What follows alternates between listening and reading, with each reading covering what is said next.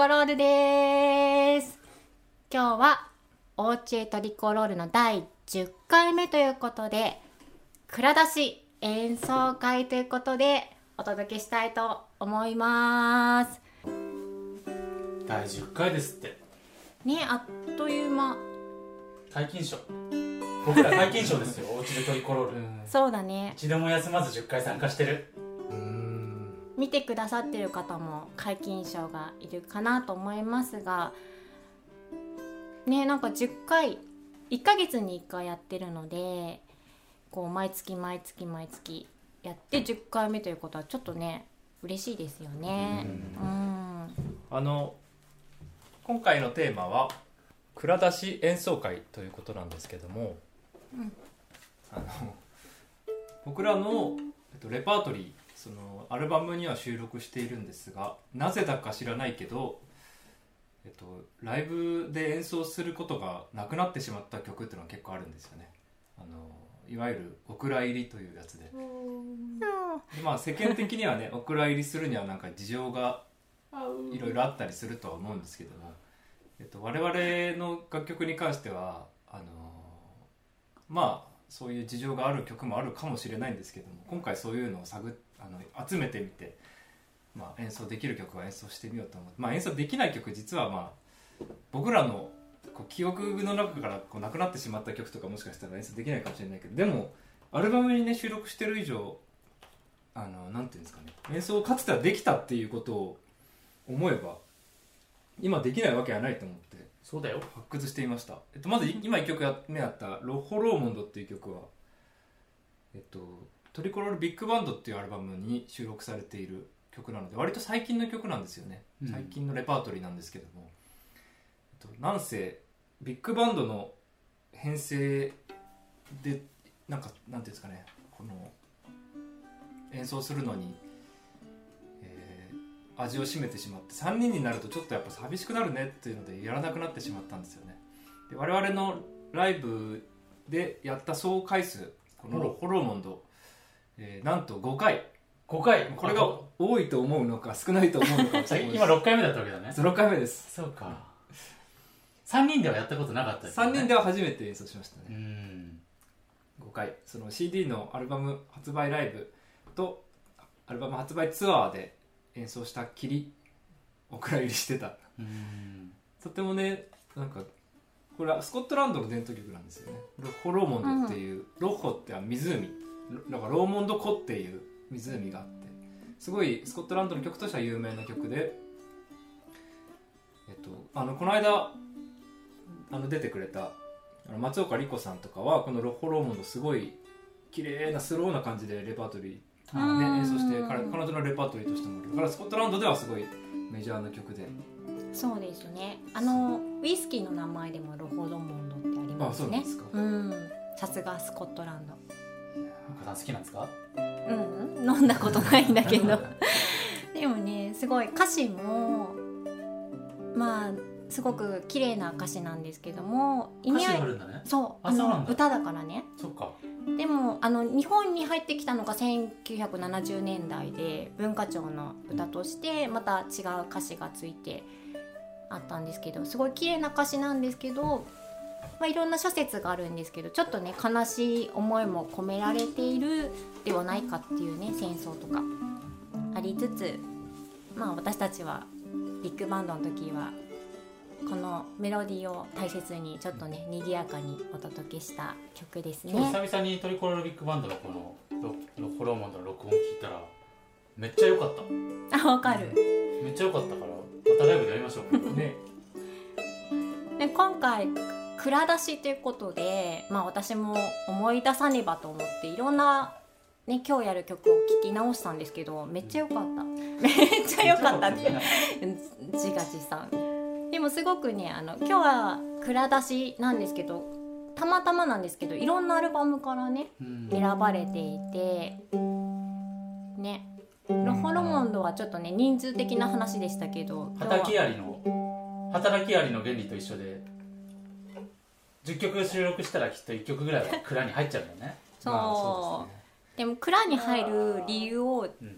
は分かるって思う。えー、今日さそのいや僕ちょっと今日気になってたのがそのオクラにお入りになられたうん。理由を解析するかしないか、していこう。ええー、でもそれであの解析したことによって今後ライブでやるかもしれないし。そうです。君じゃん君たちが蔵から出るにはここをこうしたら出られるぞっていうのを3人で模索するあのまあなまあ、なんでああのい話しましょうって言ったのかは、はい。あの結構普段のライブのレあの演奏曲を決めるのを7割ぐらい僕が決めてるんですよね。はい。はい8割ぐらいですね。8割。今ちょっとサバを読んで7割だけど。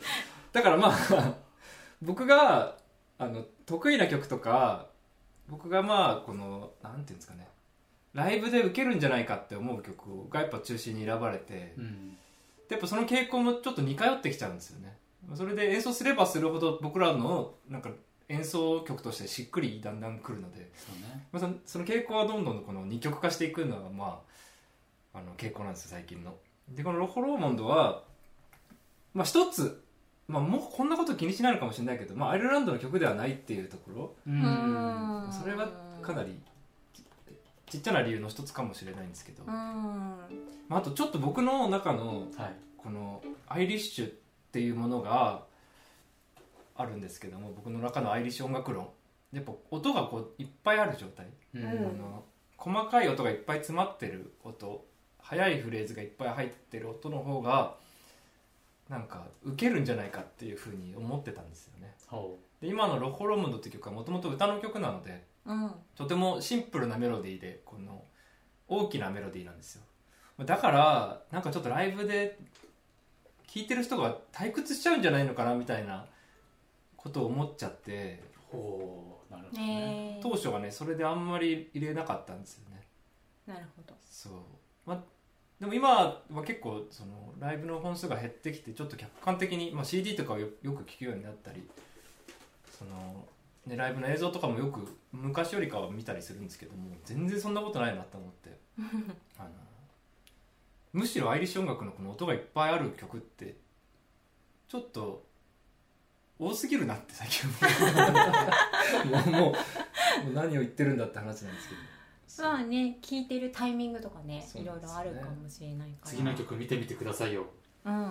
音数多い曲待ってますよ。待ってますね。次の曲はそう。次はまあアイリッシュザ・アイリッシュの曲。これはねボリューム1あの僕らの第1枚目のアルバムに入ってるえー曲です「クリスマスイブ」っていう曲と「パルマーズ・ゲート」っていう曲のこれはもう伝統曲をあのメドレー。でこれ YouTube に上がってるんですけど、まあでもちょっとこれ YouTube に上がってんの、トリコロールで上がってるわけじゃないんですよね。長尾浩二のアカウントから上がってるんですあよ本当じゃあちょっとその話は後であとにしよ。う だからいっぱい話したいことあるんですけど。そうそうそう「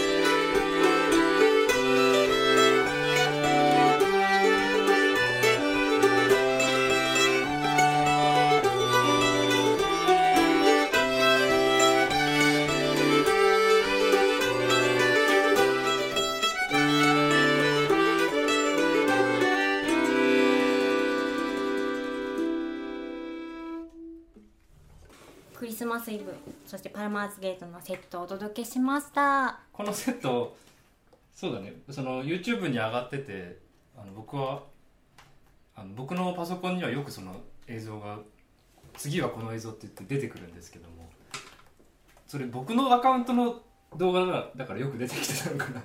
どうでもね結構出てくる。結構出てくる。かトリクロールアカウントでは上げてなかったってこと？上げてないんですよね。そういうことか。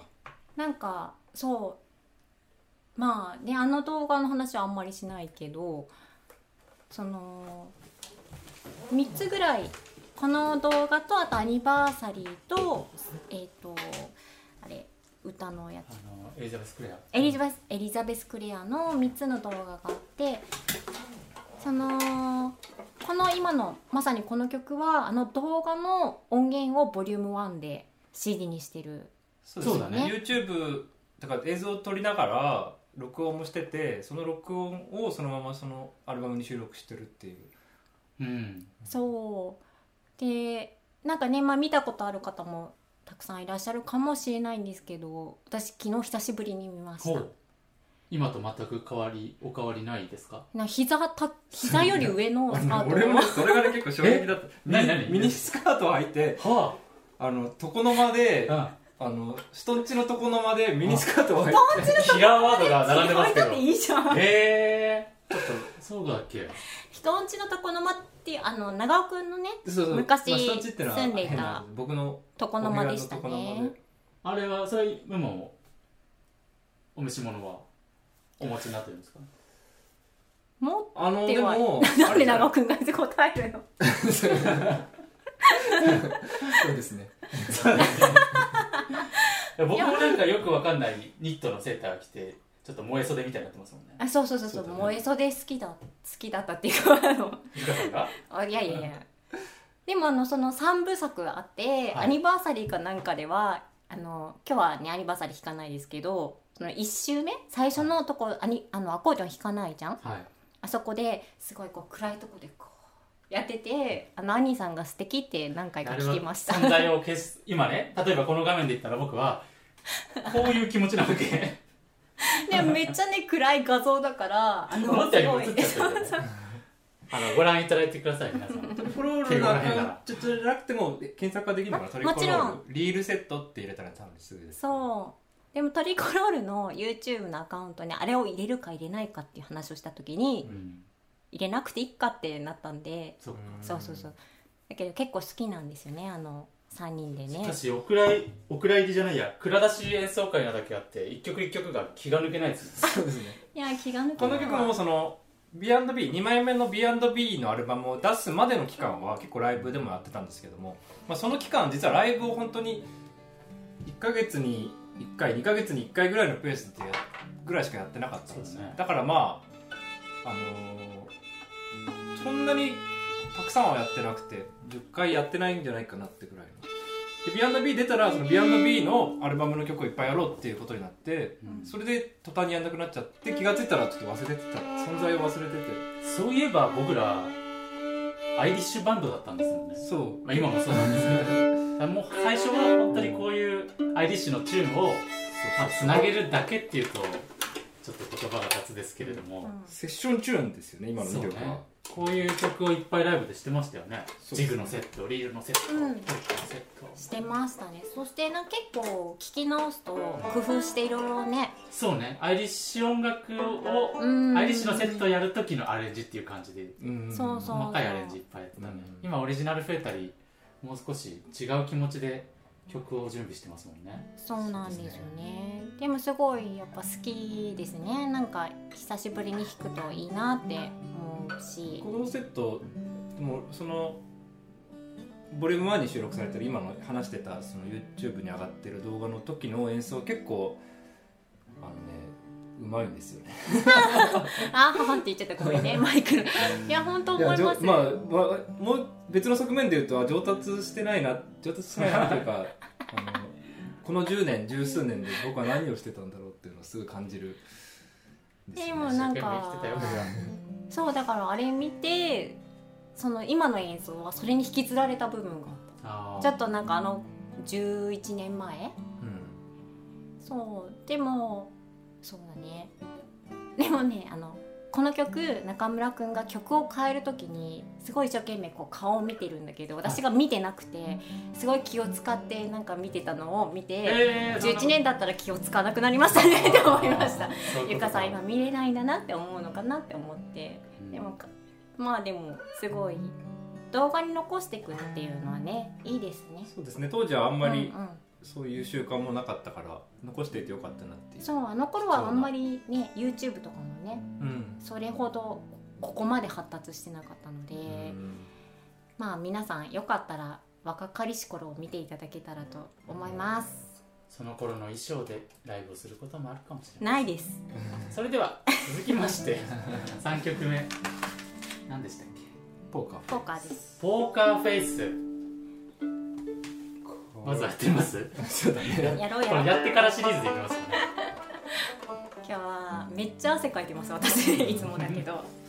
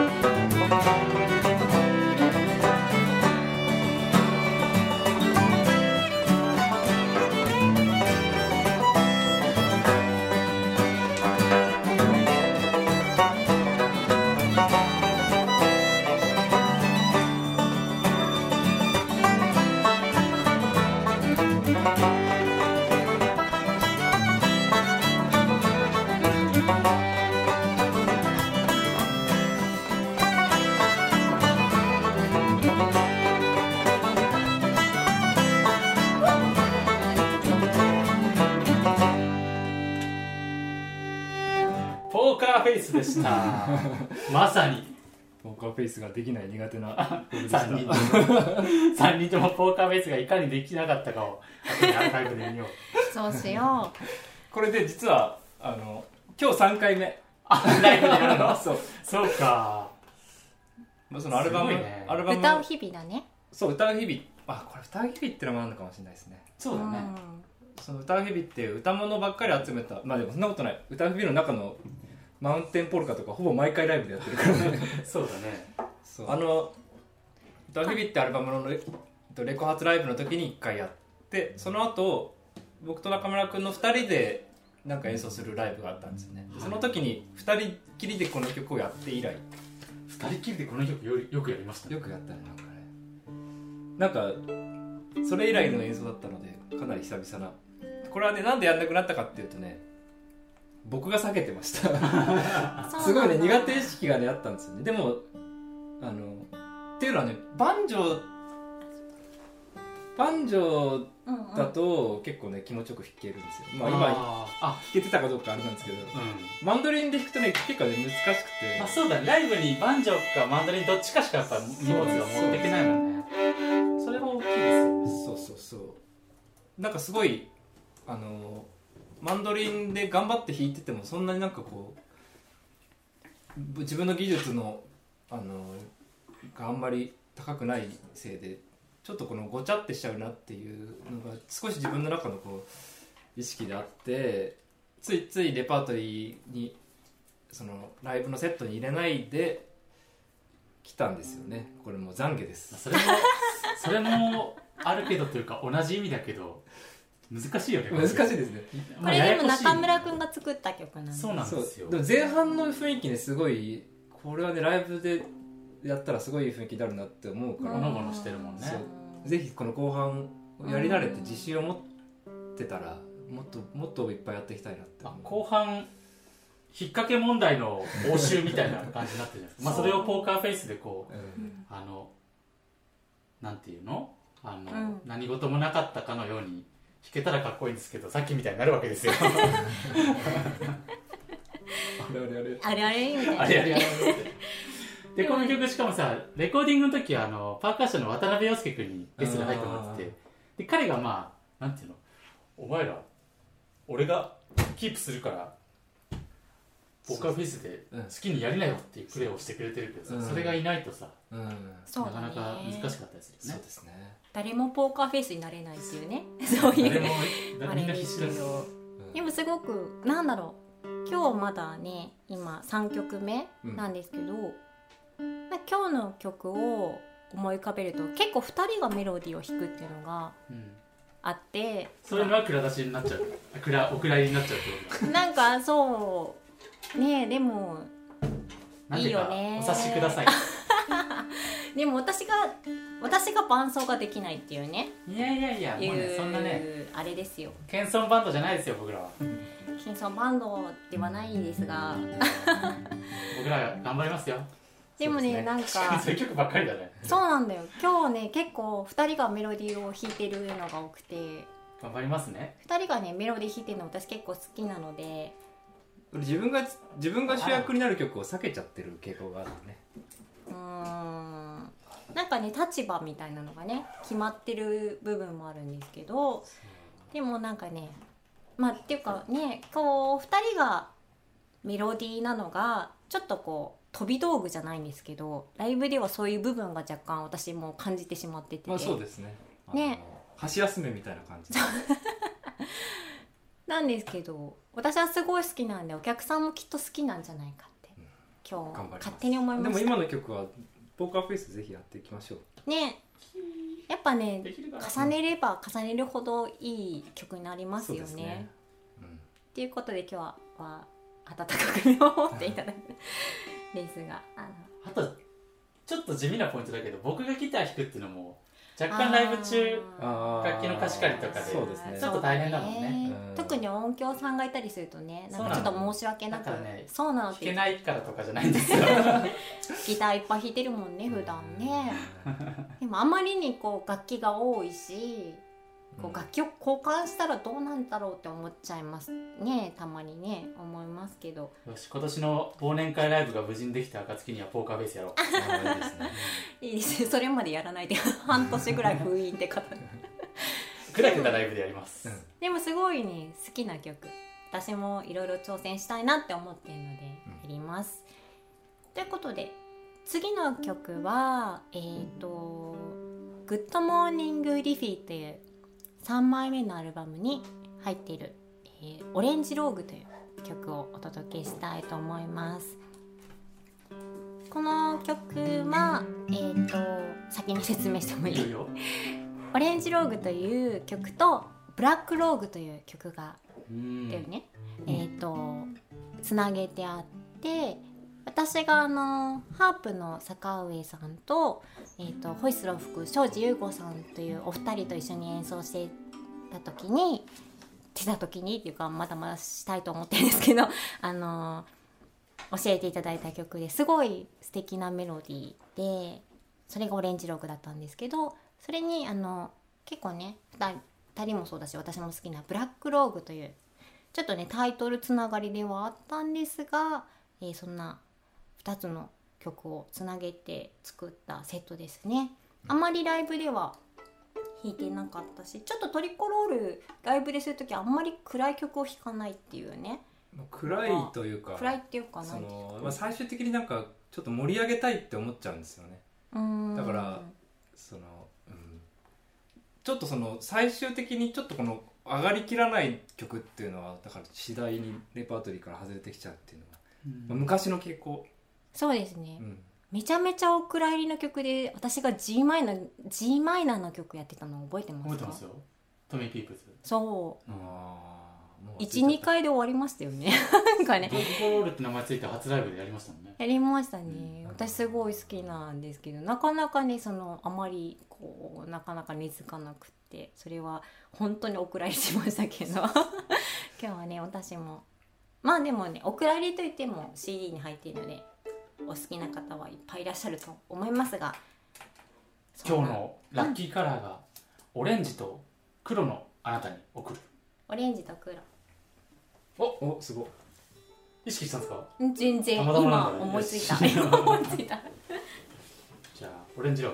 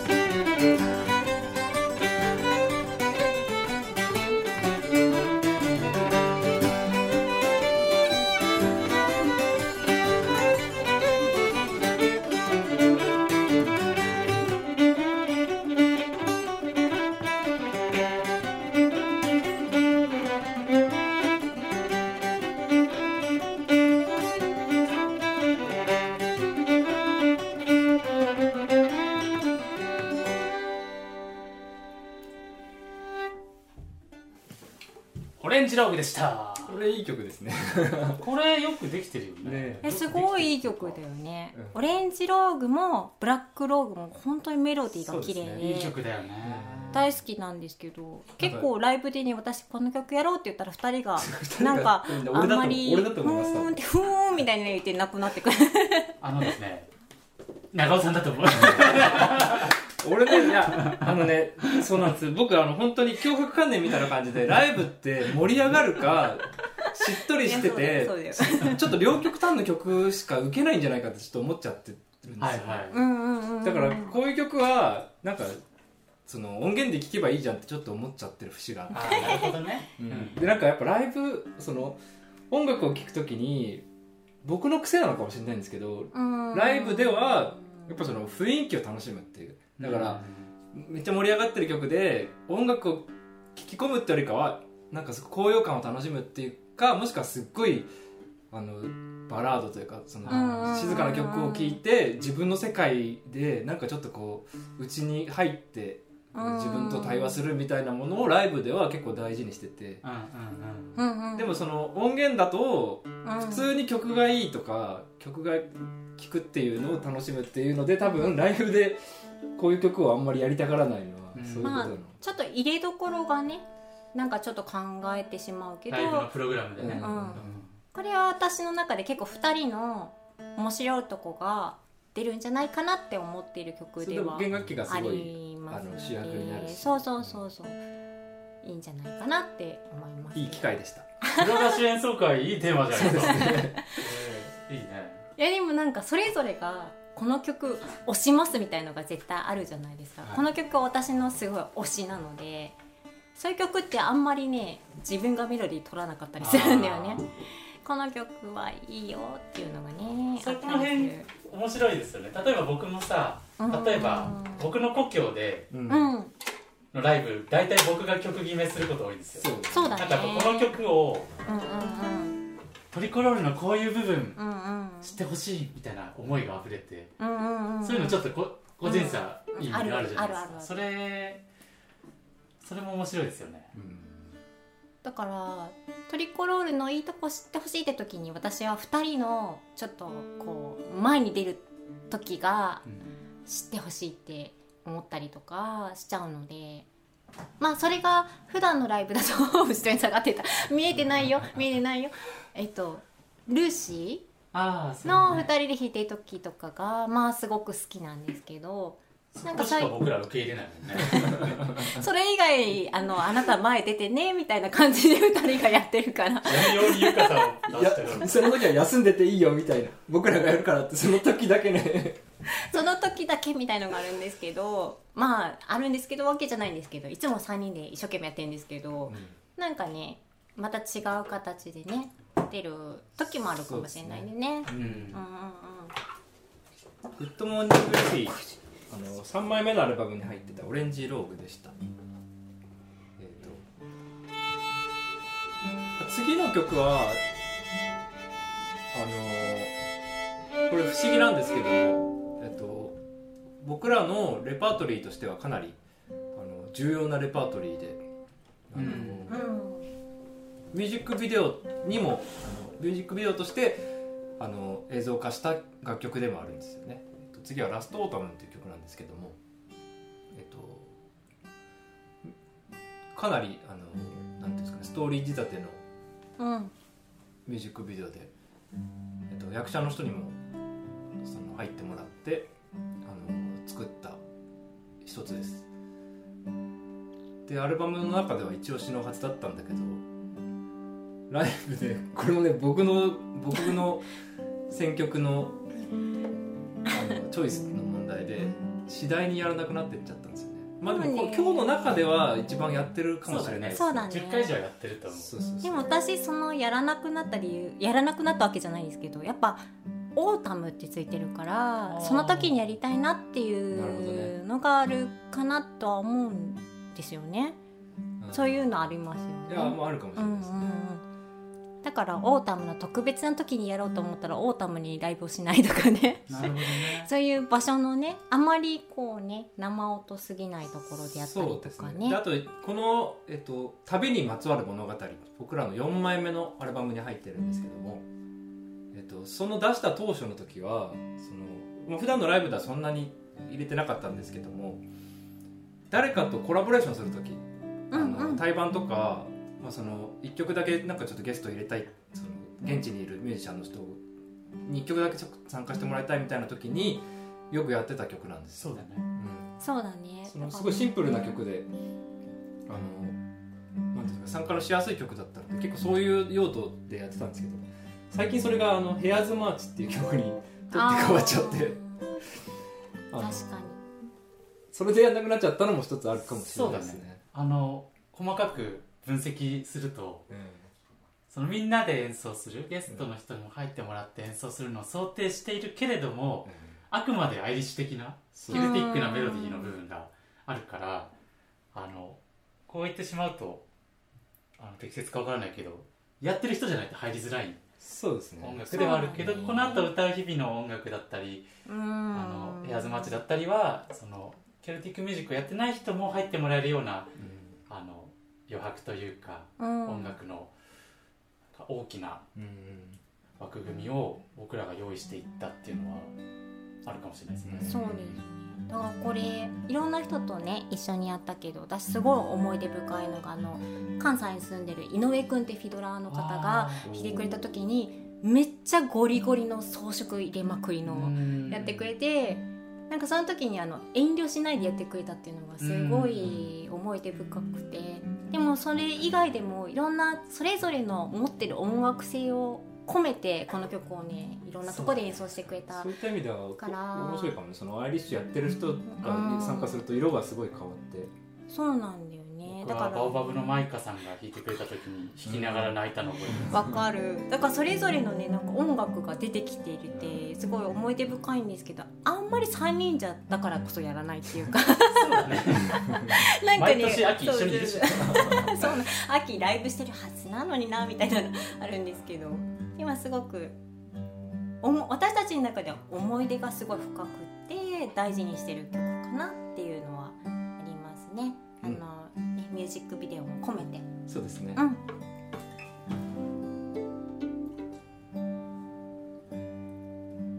ちょっとねでもさっきあの軽く紹介。本当にその女優さんの名古屋ゆりさん。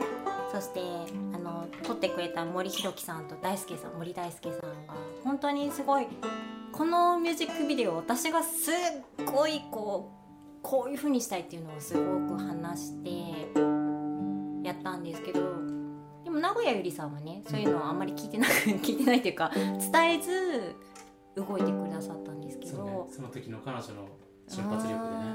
うん。私のすごくこうこうしたいっていうののさらに先に行ったすごい素敵なミュージックビデオで場所もね私たちがライブよくしてる千木屋さんね埼玉のね。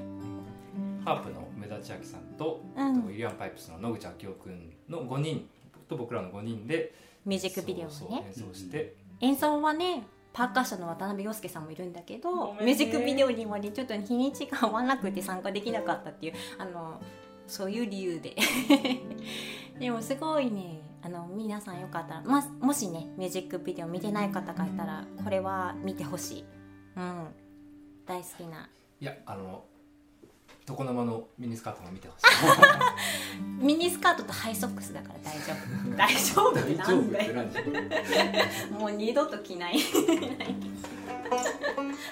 ゃあラストオータム行ってみましょうか。ス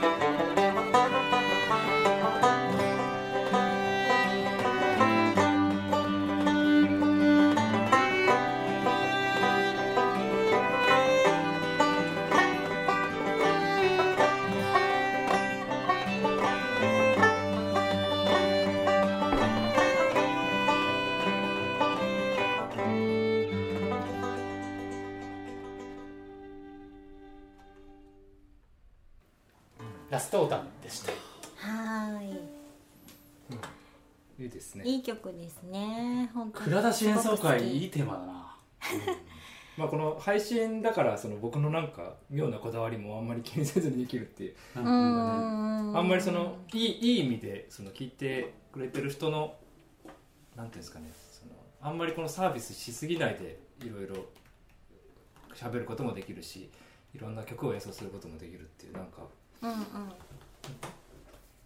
ならではの企画でした。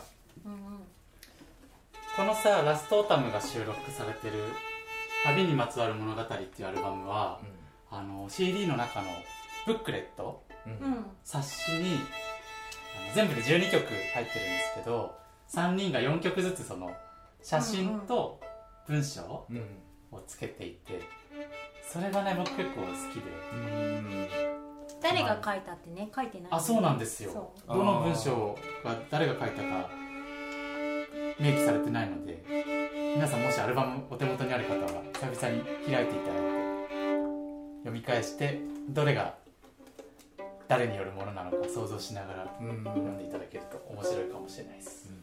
そうだから最近こうね CD をこう購入しない私自身もはい。あるけど、やっぱりブックレットってすごい楽しいですよね、うん。その今はあんまりこう簡素かもしれないけど昔々昔々じゃないですけど結構読み込んで楽しいなって思ったんですけどトリコロールではその旅の旅にまつわる物語の CD がすごい、まあブックレットはね思いがこもって文字がちっちゃいぐらいですけど、ぜひまた見ていただけたら嬉しいですね。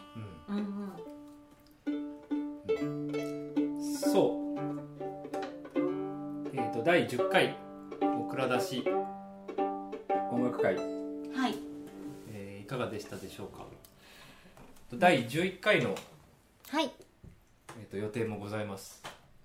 第11回は来月8月の22日日曜日の16時4時から、えーお届けしようと思います。えテーマは？これは私がやりたかった8月なので夏祭りをテーマにやりたいと思います。夏大好き。同郷ですよね。同郷って言わないんですか？北海道。危ない危ない。危ない。結構ねいろいろやらかしてるんで。危ない。ブズーキ。毎年、えっと、実はね夏祭りっていうのトリコロール何年前結構長いことやってましたよね。そう最初はあの埼玉の駒のアリサンカフェというところであの川何がね。結構すき綺麗な川が流れてる、うんうん。その川沿いのカフェでうん。コンサートをして、うん。でコンサート終わりで、うん。川で泳いでうん。みんないでや長尾さんん先に泳いでましたよ。そうそう、う。ん。まあ、なんかそういうちょっと夏祭り夏休み感のあるイベントをややってたんですよね。でそれをしばらくやってうでん。途中からファミユになったのかな、吉ムでやつ時もあったね。吉ムでやってたね。その後ファミーユ茨城のカフェラファミーユというところでやったりしてたんですけど。うまあ、やっぱ去年はできなくて、今年もできないかなと思ってたんですけどもまあやりたいっていうことなんだ。私のやりたいって気持ちでやりたいと思います。夏大好き。このね作っちゃうぞ何を？それはもう来月のお楽しみ。そうですね。ね。うっかりするとビニールプールとか用意しますから。ね いやいやいやでも夏だからねやりたいですよね。でなんかあミュージックビデオの続きとして YouTube にうん。私たちが上げたんじゃないけど、その夏祭りの時の絵があってと2人とも水着でね。その昔のそうそうそうそうそう。コマコマの本当のはい。そう「七ブルーベア」という曲をやってるトリコロールの映像があるんですけど、海水パンツでね。そう海鮮パンツなんですよねあれ。ジョージョーラで。ジョーラじゃなかった。あ？着てた。着てるでしょ。俺ね俺は着てなかった気がする。俺着てたと思う。大丈夫。本当？T シャツ着てたと思う。大丈夫それギターでこう隠れてるからなんか着てる。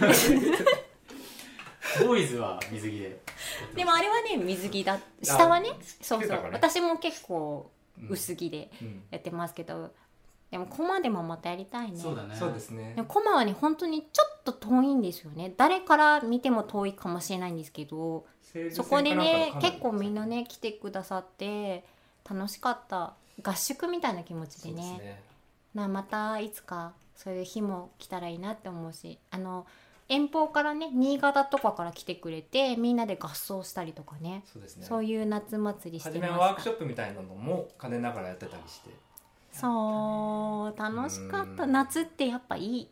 うん、だから来月は夏を感じる曲を夏を感じる曲はそんなにないから何かで夏を感じたいと思いますけどね。盛りだくさんでいきます盛りだくさん。夏盛りだくさんで。そう。なので皆さんもねあの日曜日なのでまあねもし予定合わない人はアーカイブでもいろいろ著作権は引っかから引っかからない。